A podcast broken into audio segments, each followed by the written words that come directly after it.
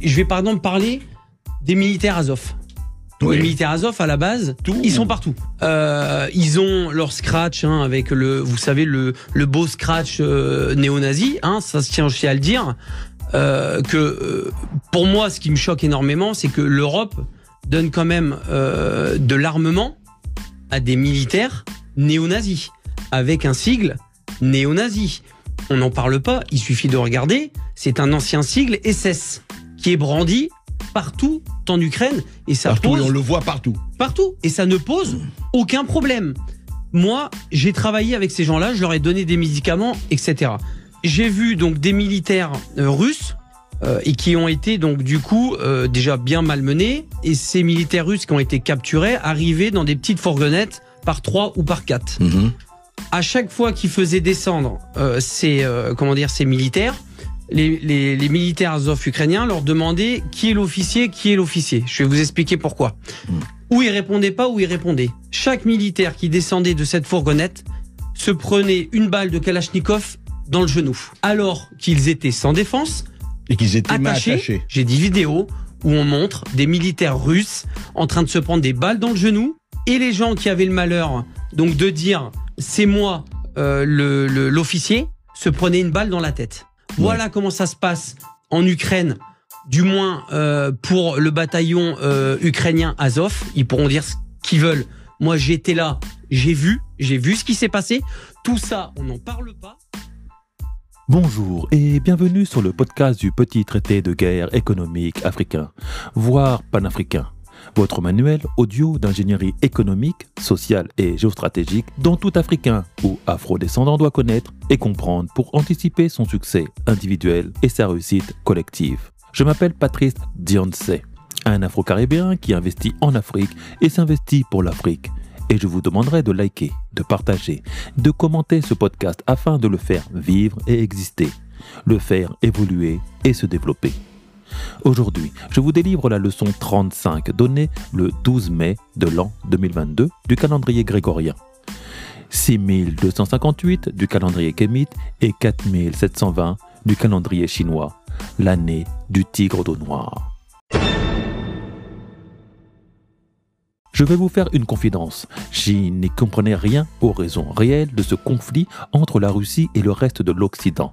Car en termes de belligérance, nous avons eu et vu bien pire sur le reste du monde, sans que cela fasse autant sourciller les Européens et encore moins les Américains.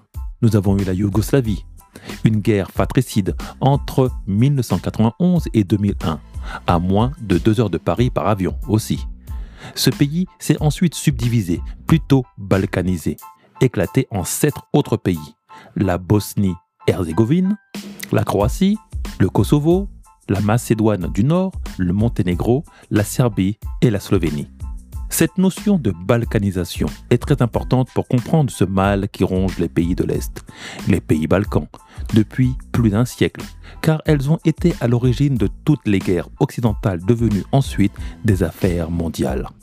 Utilisées pour décrire le processus de fragmentation et de division d'une région ou d'un État en des États et régions plus petits et souvent hostiles les uns envers les autres. C'est pour moi la description de conflits tribaux et de guerres ethniques. Selon le critère linguistique, on distingue trois groupes de pays balkans.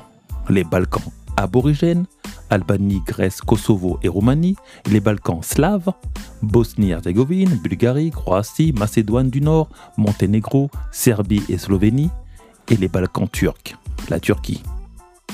Mais pour moi, les Balkans slaves englobent tous ces pays de l'Est issus de l'ex-Union soviétique avec la Pologne, et avec ceux issus du démantèlement de l'Empire austro-hongrois. Les pays slaves. Et oui, comme le mot slave devenu slave en anglais pour désigner des esclaves. Toujours issus des mêmes régions, les guerres ethniques prennent leur référence dans les Balkans. Un travers que l'on a ensuite aussi exporté et transposé en Afrique, sans jamais comprendre comment nos empires africains fonctionnaient entre eux. Et cela, je ne l'ai compris qu'après l'écoute du témoignage de ce secouriste handicapé français, ancien militaire professionnel de formation Adrien Boquet, revenant de Kiev, que le conflit entre Russes et Ukrainiens n'est qu'une putain de guerre ethnique. Excusez-moi du vocabulaire. Voilà pourquoi aucun média ni politique du monde ne s'insurge des plus de 20 000 soldats miliciens et mercenaires du bataillon Azov, qui font une apologie sans honte et sans le cachet du nazisme SS et hitlérien. Quand le monde est révulsé par l'intervention de soldats russes dénommés le groupe Wagner, censés être eux aussi de brutaux mercenaires extrémistes. Car le bataillon Azov participe à un nettoyage ethnique anti-russe auquel tout l'Occident adhère. Voilà pourquoi, voilà pourquoi l'on peut avoir des origines juives, comme peut l'être le président ukrainien Volodymyr Zelensky, et en même temps vouloir éradiquer tout russe de sa région. On rappelle que juif n'est pas une nationalité, mais un précepte religieux nous avons un génocide à la rwandaise à deux heures de Paris, où Hutus et Tutsis sont remplacés par les Ukrainiens dans le rôle des Hutus et les russophones dans le rôle des Tutsis. Ainsi, cela permet de comprendre pourquoi les 14 000 russophones massacrés par les Ukrainiens dans le Donbass en 2014 n'émeut aucun média. Nous avons là un épurement ethnique validé et approuvé. Il s'agit bien d'éradiquer tout russe de l'Ukraine et par extension de la scène occidentale. On leur saisit leurs biens, on les prive de compétitions sportives internationales, on les empêche de commercer, d'exister et bientôt de vivre. Ce sont bien tous les symptômes d'une racialisation du conflit, d'une guerre tribale sous couvert d'une guerre économique. Comment en sommes-nous arrivés là?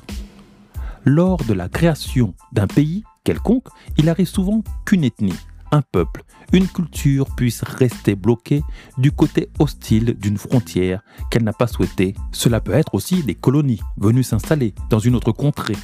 Par exemple, il est souvent dit que lors du traité de Berlin en 1885, que la subdivision de l'Afrique, selon le bon vouloir des Européens occidentaux et une partie orientale, avait été faite n'importe comment, rapprochant des frères ennemis ou coupant en deux des populations de même appartenance. En zone francophone, nous avons eu une guerre ethnique qui fut alimentée en Côte d'Ivoire entre les peuples mandingues et les peuples akans.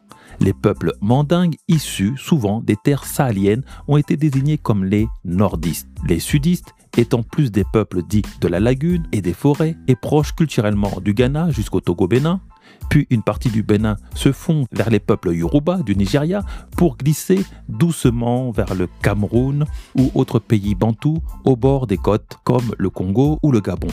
L'explication reste grossière, je vous le conçois, mais elle explique comment toutes ces frontières arbitraires séparèrent des familles, des peuples, des cultures et des cultes, et en rapprocha d'autres explosifs entre elles.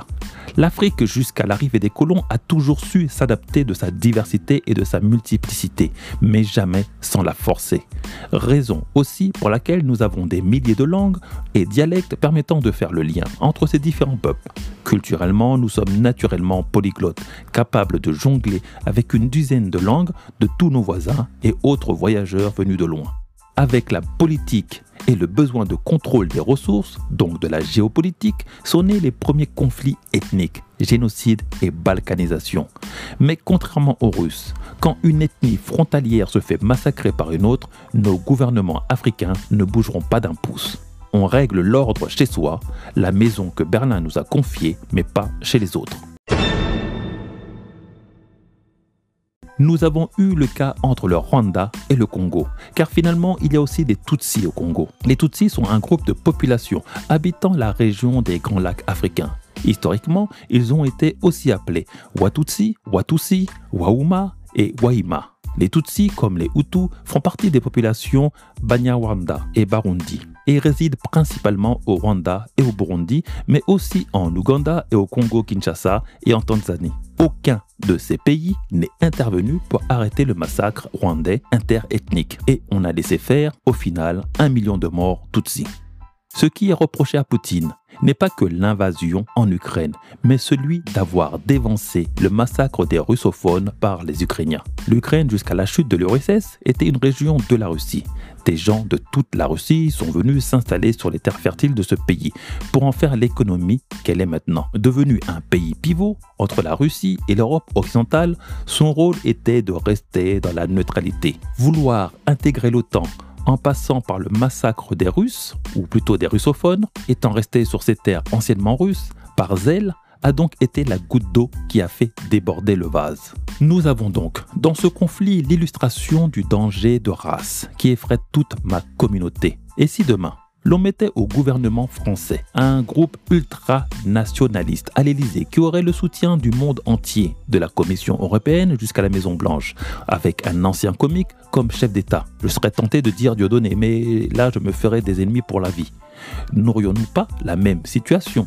Des identitaires, comme simulacre de bataillon Azov, arborant fièrement leur signe SS en train de massacrer tout ce qui ne semble et ressemble pas à un Français. Non, en France, ça ne passera pas ça ne passera jamais.